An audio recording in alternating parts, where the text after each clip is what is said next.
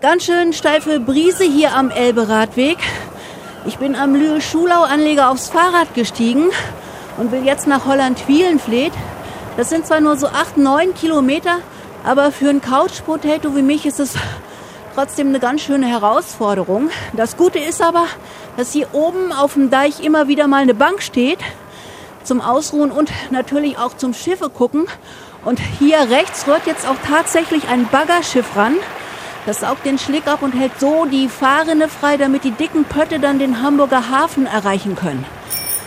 Jetzt musste hier erstmal Hund und Herrchen ausweichen. Und hier rechts liegt jetzt die Elbinsel Lühe Sand. Und da fährt gerade eine kleine Fähre mit eins, drei, vier, fünf, sieben Leuten rüber. Entweder wollen die dort zum Campingplatz oder einfach nur zum Inselgasthaus und einen Kaffee trinken. Ja, Twielenfleet habe ich jetzt erreicht. Da ist das Fährhaus und ich stelle mein Fahrrad auch ab und für mich gibt's erstmal einen Kaffee und danach schaue ich mir hier den alten Leuchtturm und die Windmühle an.